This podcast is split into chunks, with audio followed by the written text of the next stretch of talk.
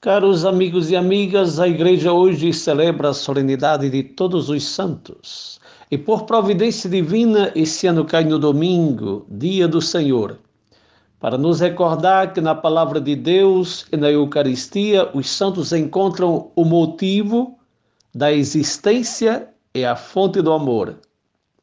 Não existe uma estrada paralela para a santidade. A estrada é única e é o cumprimento da vontade de Deus e nisso, Jesus, nosso irmão mais velho e ao mesmo tempo redentor e salvador, é o modelo principal. Mais uma vez recordo que é a festa de todos, dos santos conhecidos e desconhecidos, dos santos do paraíso e dos da porta do lado, dos santos famosos e dos anônimos, dos canonizados e dos silenciados, dos do fim do mundo e dos familiares Hoje é a festa de todos aqueles e aquelas que passaram a vida expandindo felicidade e semeando alegria, suscitando esperança e espalhando caridade, suportando pacientemente o sofrimento e mandando para os ares toda forma de resignação e pessimismo. Hoje é a festa de quem não cedeu ao tanto faz, ou ao tudo é igual, ou ao todos fazem assim Hoje é a festa de quem não reteve que a santidade fosse um privilégio, um privilégio para poucos, mas simplesmente se colocaram da escuta de Deus e nas estradas do amor. Hoje é a festa de quem preferiu morrer em vez de matar, de quem optou em perdoar em vez de odiar, de quem decidiu seguir o Evangelho em vez de reagir por sentimentos. Hoje é a festa de quem não perdeu tempo buscando o extraordinário, mas de quem fez do ordinário cotidiano o lugar onde o amor se concretiza. Hoje é a festa daquela multidão incontável que São João contempla no Apocalipse. E graças a Deus que é incontável, porque o fato de ser incontável desautoriza quem quer que seja de tentar reduzir a potência do Espírito, que faz novas todas as coisas incontável e vindos de todas as partes, e que desautoriza quem quer que seja a pensar no paraíso de uma única cor, é mais colorido e mais festivo que aquele que imaginamos. Única condição para a santidade é seguir as pegadas do Cordeiro de Deus, numa estrada feita também de quedas e de tropeços, de provações e de perseverança, com o coração voltado para Deus, mas com os pés no chão, porque a estrada não é paralela. Quem busca Deus ou encontra o irmão pelo caminho ou se aliena, ou se ocupa de quem encontra pelas estradas, necessitado e sofrido, ou não vai a lugar nenhum. Os santos desejam o paraíso, mas sabem que o reino de Deus já está presente entre nós e que o céu é somente a estação final. A essa multidão incontável que celebra a mais bela liturgia celeste, a igreja reconheceu a presença também do fundador da família vocacionista, o padre Justino Rossolilo, da Santíssima Trindade, que, como já comunicamos, no último dia 27 de outubro, o Papa Francisco assinou o decreto autorizando a canonização, que certamente será celebrada no próximo ano, com data por enquanto ignorada. Certamente manteremos sempre atualizado o percurso, não apenas porque os meios de comunicação nos permitem, mas porque para nós vocacionistas não há outra prioridade, pelo menos pelo momento, que a canonização de quem sempre fugiu dos olhares e dos cumprimentos daqueles que ainda em vida se deram conta que se encontraram diante de um santo, mas que ao mesmo tempo nunca duvidou que o único objetivo da vida, se quisermos vencer, é a santidade. E a todos convidava a fazer-se santos.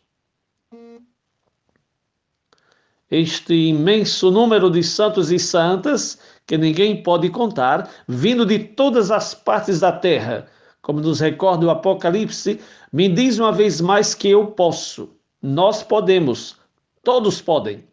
Se não temos dúvidas que podemos, a pergunta então é uma outra. Eu acredito Eu quero, me interessa ser santo?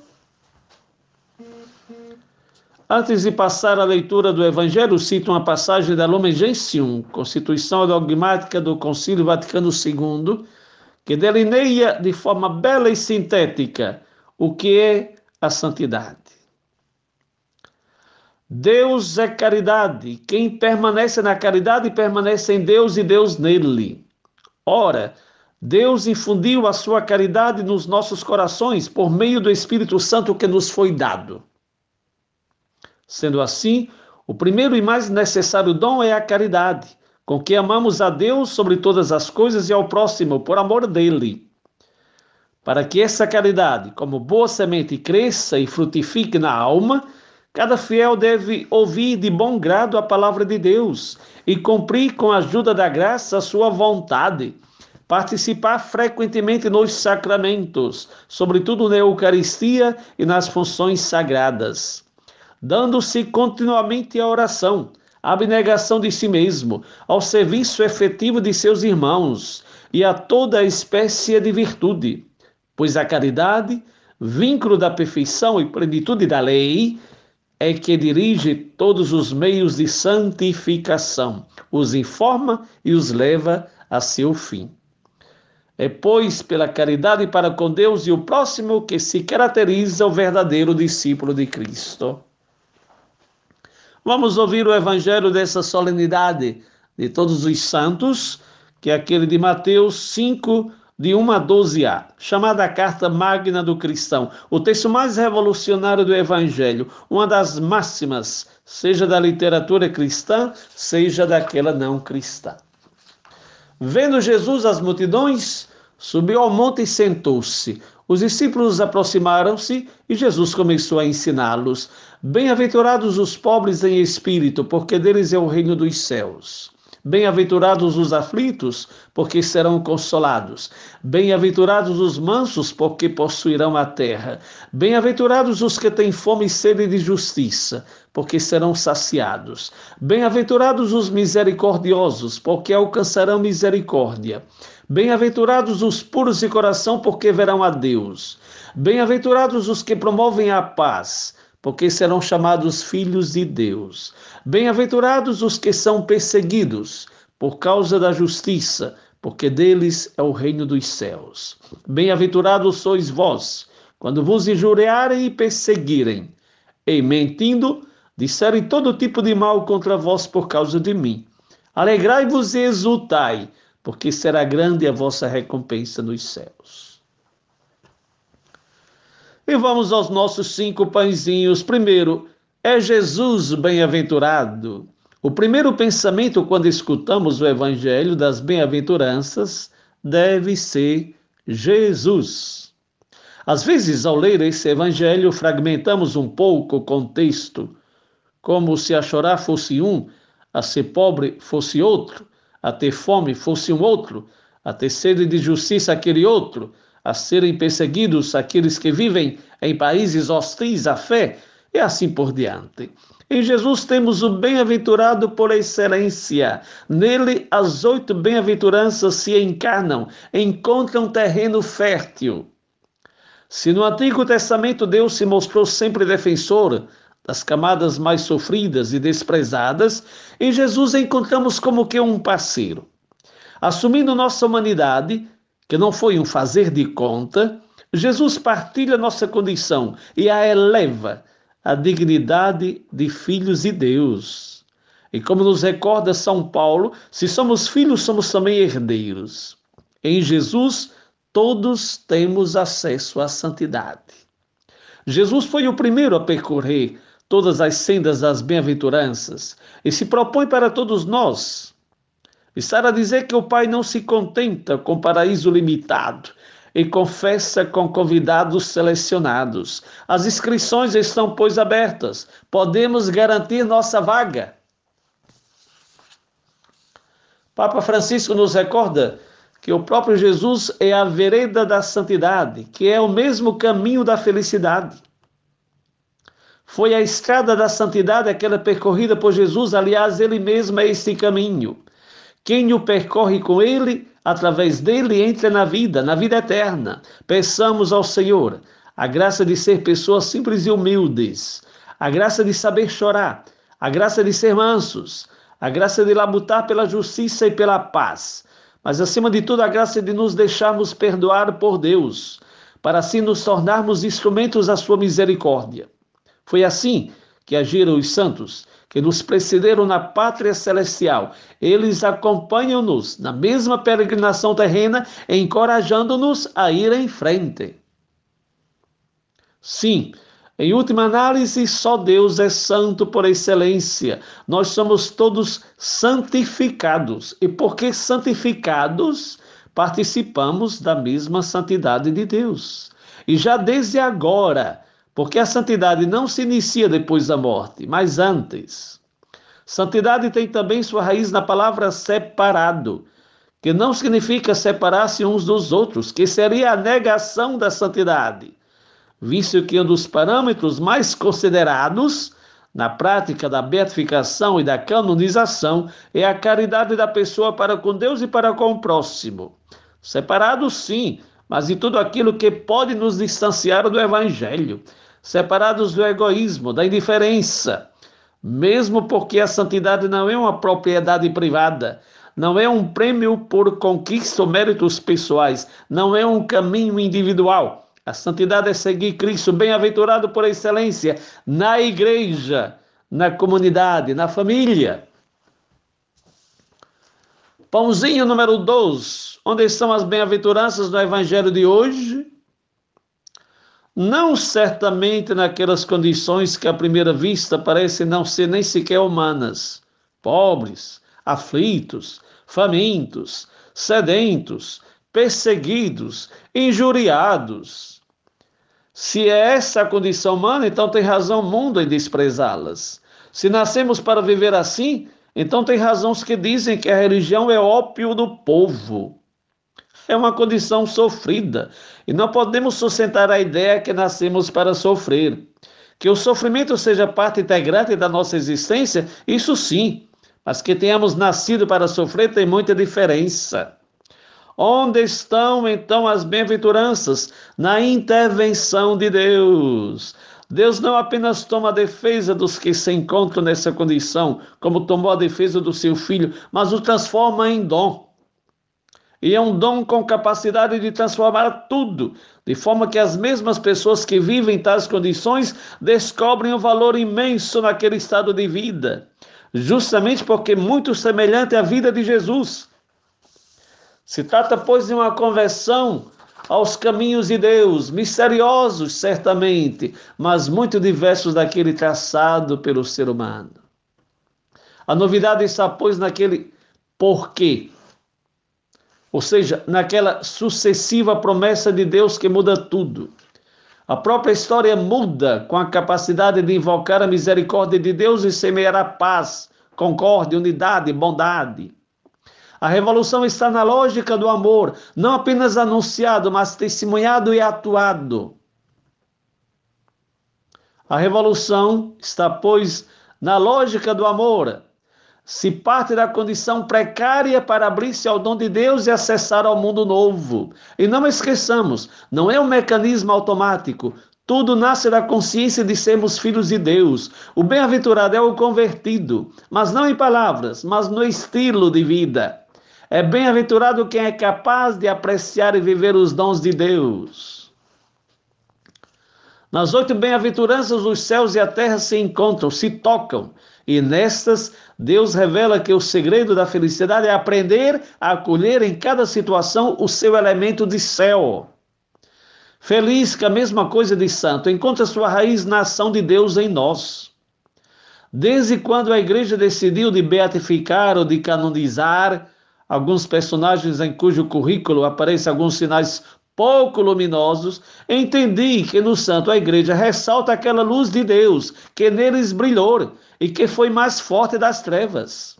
Os santos são aqueles que deixaram que Deus fizesse alguma coisa de belo, de bom e de grande neles, servindo do barro do qual foram modelados. E aqui está a beleza. Se uma pessoa confia totalmente em Deus, ele entrega sem reserva a própria vida, levando a sério o Evangelho de Jesus, acontece alguma coisa de inexplicável. Não obstante suas fraquezas, não obstante aquelas zonas menos iluminadas da própria existência, Deus constrói um pedaço importante do seu reino. Você tem alguma coisa de bom para oferecer a Deus na construção do seu reino? Tem. Tenho certeza que tem. Se ainda não a detectou, é hora de fazê-lo. Pãozinho número 3, plenamente humanos. Nem super-homens, nem heróis, nem seres angélicos, nem seres superiores, nem perfeitos ou imaculados. Não busquem a santidade nessas camadas porque não apenas vocês vão se distanciar da vocação original, mas vão deturpar o paraíso, que não está cheio desses supostos elementos, mas está cheio de pessoas que seguiram o Cordeiro de Deus. Condição para a santidade é seguir o Cordeiro de Deus. Um, coloca, um colossal imenso de conceitos irreais povoa nossa mente quando pensemos nos santos, infelizmente muito distantes das nossas possibilidades, muito distantes das nossas estradas empoeiradas, muito heróis comparando com nossas escassas forças, muito irreais para nosso mundo de pecados e desordens, muito separados desse vale de lágrimas, de tormentos e corrupções e de pecados que é o mundo em que vivemos. Se não corrigimos esse nosso modo de pensar, estamos perdendo a oportunidade que Deus nos concede, que é aquela de sermos santos como Ele é santo. Aliás, se pensamos assim, como conciliar essa limitada possibilidade de ser santo com essa inumerável multidão apresentada pelo Apocalipse 7, 2, 4, 9 14, na primeira leitura da missa de hoje? Para começo de conversa, santo não é o contrário de pecador. A alternativa não vale, simplesmente porque todos somos santos e pecadores. O problema é que confundimos santidade com perfeição. Porque se fosse a mesma coisa, aí sim poderíamos afirmar que se tratava de uma espécie raríssima, praticamente em via de extinção. Não é santo quem se presume justo. É santo também o pecador que se ajoelha diante do Senhor e chora os próprios pecados. Contrariamente aos que apresentam as imagens dos santos como seres cândidos, pios, e certas agiografias que estão mais para lendas que para a realidade, os santos não são pessoas perfeitas, ou pelo menos nascidas diferente dos outros seres humanos. Não são os coitadinhos, visto com pena porque passaram a vida a renunciar. São simplesmente pessoas de bom gosto, com capacidade de escolher e se decidir pelo essencial. Tudo fermentado por umas boas pitadas de humildade e, se possível, também de humor. Especialmente aquela humildade de deixar-se completar-se por Deus e pelos irmãos, visto que ninguém se basta a si mesmo. São humanos e da humanidade conheceram as fraquezas e os pecados, e tiveram que lutar muito para vencer aquele espírito oposto que os tentavam agir diversamente do que o Evangelho propõe. São humanos batalhadores que tiveram de guerrear feio contra o pecado, revestido das armas da virtude. São caminhantes que, quando de longe avista a casa, os passos se revigoram e se apressam, esquecendo que estavam já quase cambaleando como se diz lá para as minhas bandas, pelo cansaço da caminhada. E sabe a coisa mais bonita? Saber que naquela casa alguém lhe espera e não ver a hora de lhe abraçar e lhe beijar. Não esqueça nunca que no céu lhe espera um Deus apaixonado, que não vê a hora de lhe abraçar e lhe cobrir de beijos. E naquele abraço acontecerá uma espécie de transfiguração. Sim, os santos são pecadores, pecadores transfigurados pelo amor de Deus e tornaram-se tão transparentes que o rosto e as palavras exprimem o que trazem dentro do coração. Um escritor francês de nome Georges Bernanos, que por sinal se autoexilou no Brasil, precisamente em Minas Gerais, entre os anos de 1938 e 1945, autor do famoso romance Diário de um Pároco de Aldeia, deixou escrito que um herói passa a ilusão de superar a humanidade. enquanto o santo não a supera, mas a assume. Verdade. Os santos não são super-heróis nem super-homens, mas seres humanos que realizam sua humanidade seguindo a escada indicada por Cristo e sintetizada nas bem-aventuranças. E a coisa mais bonita é saber que o que podemos dizer dele e podemos dizer de cada um de nós. Deus não faz exclusão nem escreve belas histórias de amor com uns e com outros, não. Tudo é questão de correspondência. O amor de Cristo nos recorda São Paulo, foi derramado sobre nós e derramado abundantemente. É o nosso modo de acolhê-lo que está em jogo. Claro que alguns santos realizaram prodígios espetaculares, porque o Espírito de Deus não se limita a fazer como pensamos e como queremos, porém, é também verdade que a maioria dos santos empreenderam as escadas da santidade na simplicidade, no ordinário, no anonimato. O que caracteriza todos eles é que frequentaram Cristo e se deixaram modelar segundo seus traços, assemelhando-se o máximo a Ele. Se ser cristão é ser Cristo outra vez, os santos nos dizem que é possível, que não se trata somente de um belo slogan. Os santos são seres humanos livres de optarem pelo Cristo, deixando as seduções do mundo, mas só porque perceberam que de uma parte estará a ilusão, da outra parte estará a vida. Optar por Cristo é optar pela vida. Os santos são amantes da vida, propagadores da vida, perfumadores de vida. Pãozinho número 4, amigos. Não deveria ter definição mais familiar e mais bela para os santos que aqueles de amigos. E aqui para nós é uma dimensão muito esquecida. Não é raro, depois de uma beatificação ou uma canonização, colocar as estátuas ou imagens dos santos em um posto de honra, ou fechá-los em um oratório, começar a acender velas para eles, fazer mil promessas, quase endeusá-los e distanciá-los da nossa pobre humanidade. Não estou dizendo que estamos errados. Quem sou eu para dizer que não devemos honrá-los, cultuá-los e venerá-los? Se a igreja nos pede de fazer, devemos obedecer, porque a igreja sabe o que pede. Ah, se nossos pontos de referências fossem verdadeiramente os santos. O que estou me queixando é que aquele comportamento pouco recomendável de esquecer que os santos são companheiros de viagem amigos de percurso, membros da comunidade, presença constante na igreja. Um dos momentos mais belos das ordenações ou profissões religiosas é quando a igreja terrena invoca a proteção da igreja celeste, com a invocação de todos os santos. Ao invocar cada um deles, é como se escutássemos a palavra presente, como respondíamos quando os professores faziam a chamada no início das aulas. É de fato é assim. Se São João no Apocalipse confirma que eles estão diante do Cordeiro em adoração, onde estamos nós na hora da missa? E precisamente na hora da elevação? Não estamos diante do Cordeiro de Deus, não estamos diante da Eucaristia. Sendo assim, podemos afirmar que misteriosamente estamos todos juntos, sendo que os santos estão do outro lado do altar, fisicamente invisíveis, espiritualmente presentes, todos juntos. Isso é alguma coisa simplesmente extraordinária. Amados e amadas, no campo da fé, aquilo que não se vê é muito mais que aquilo que se vê. Mas tem uma diferença entre os santos do céu e os santos da terra? Sim, sem dúvida. Os do céu possuem a plenitude da vida nova em Cristo. Nós possuímos em germe, porque estamos ainda em caminho. E tem alguma coisa que nos une? Certamente, tantas. Mas a principal é que somos todos filhos de Deus, eles e nós. Segundo São João, na segunda leitura da missa dessa solenidade, uma outra diferença é que estamos ainda nos purificando aqui na terra. O que é mesmo que diz João na sua primeira carta, 3 de 1 a 3, vejam que mostra de amor o Pai nos tem dado.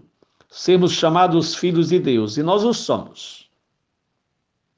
Por causa disso, o mundo não nos conhece porque também não conheceu a Deus. Amados, agora já somos filhos de Deus, mas ainda não se manifestou o que haveremos de ser. Sabemos que quando Jesus se manifestar, seremos semelhantes a Ele, porque nós o veremos assim como Ele é. E todo aquele que tem nele essa esperança se purifica, como Ele é puro. Sim, amados e amadas, destinados a uma mesma meta, estamos todos em caminho. E a coisa mais bonita, somos filhos de Deus. O peso está todo aqui, somos filhos de Deus. Uma realidade tão sublime, às vezes acolhida com tanta superficialidade. Vivemos realmente como filhos de Deus?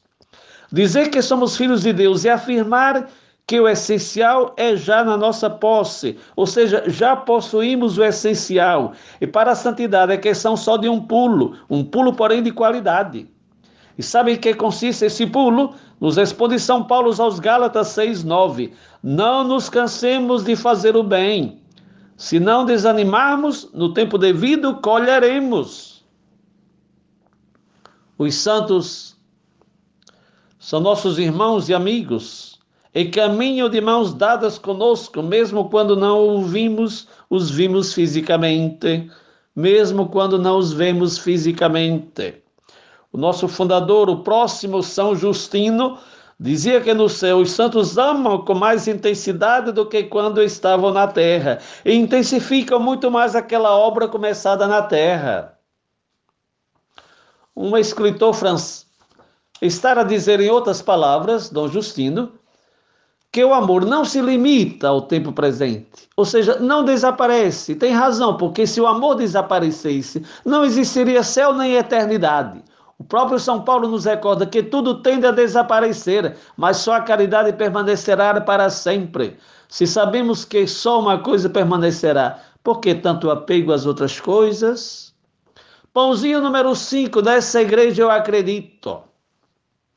É um dos cantos que ficou na minha mente ouvido nos tempos da adolescência. Nessa igreja eu acredito, faço meu ato de fé, porque sei o que ela pensa, porque sei o que ela quer. Sim, acredito nessa igreja, que enquanto o inferno vomita contra ela todas as perseguições possíveis, o Espírito a sustenta, porque as promessas divinas são infalíveis.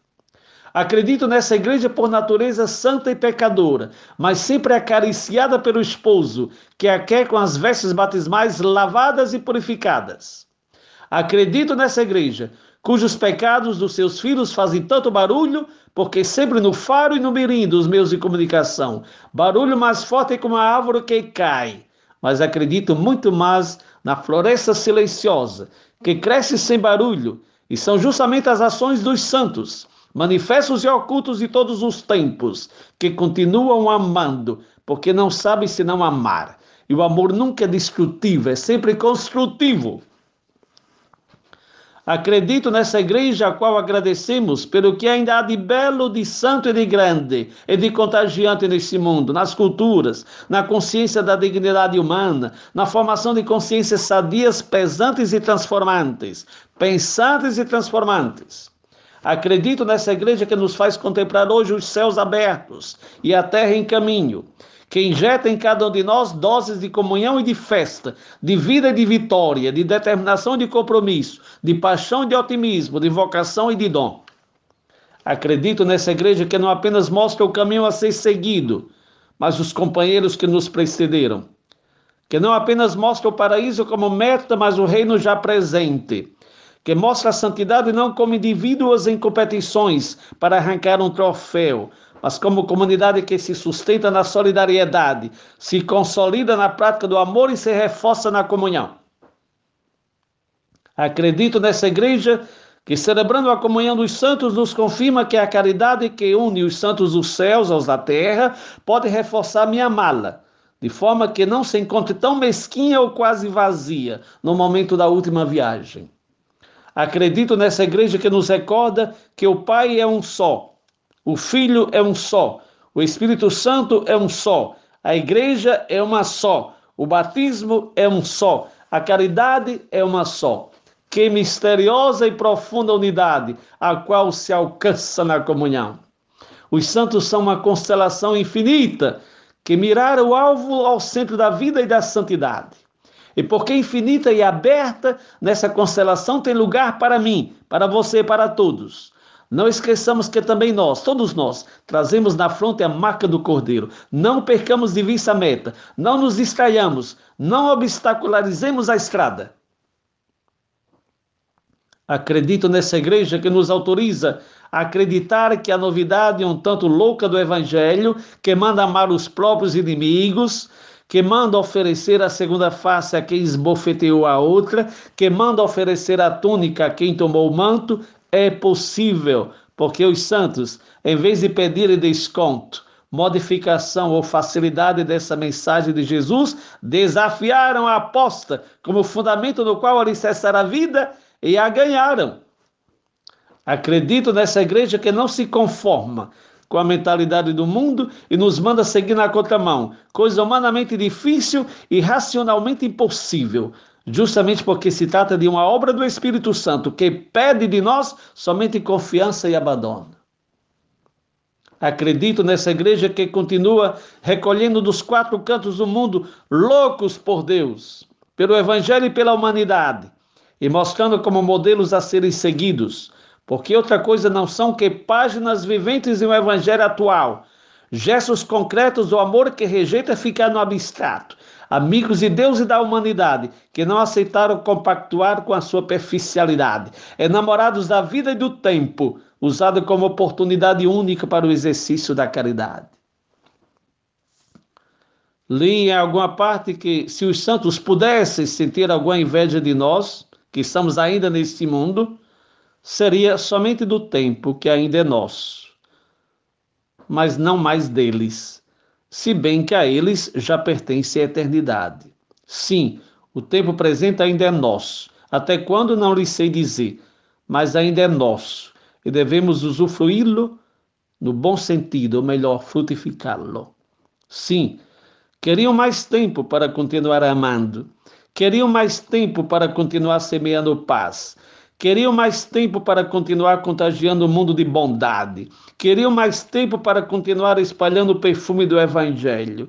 Queriam mais tempo para continuar prolongando e encarnando o bom samaritano. Queriam mais tempo para continuar a construir a nova civilização do amor.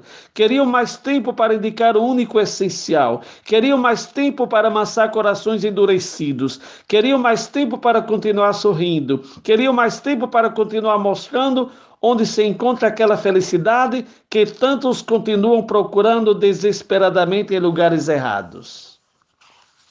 E você? O que é que está fazendo do seu tempo? Podemos dizer aos santos obrigado pelo modo como vocês vieram, viveram o tempo de vocês aqui na terra e que fiquem tranquilos que agora é a nossa vez e que não os decepcionaremos? Bom uso então do tempo que nos resta. Bom domingo a todos e todas. Feliz mês de novembro a todos e todas. Boa semana a todos e todas. Jesus, Maria José a todos e todas.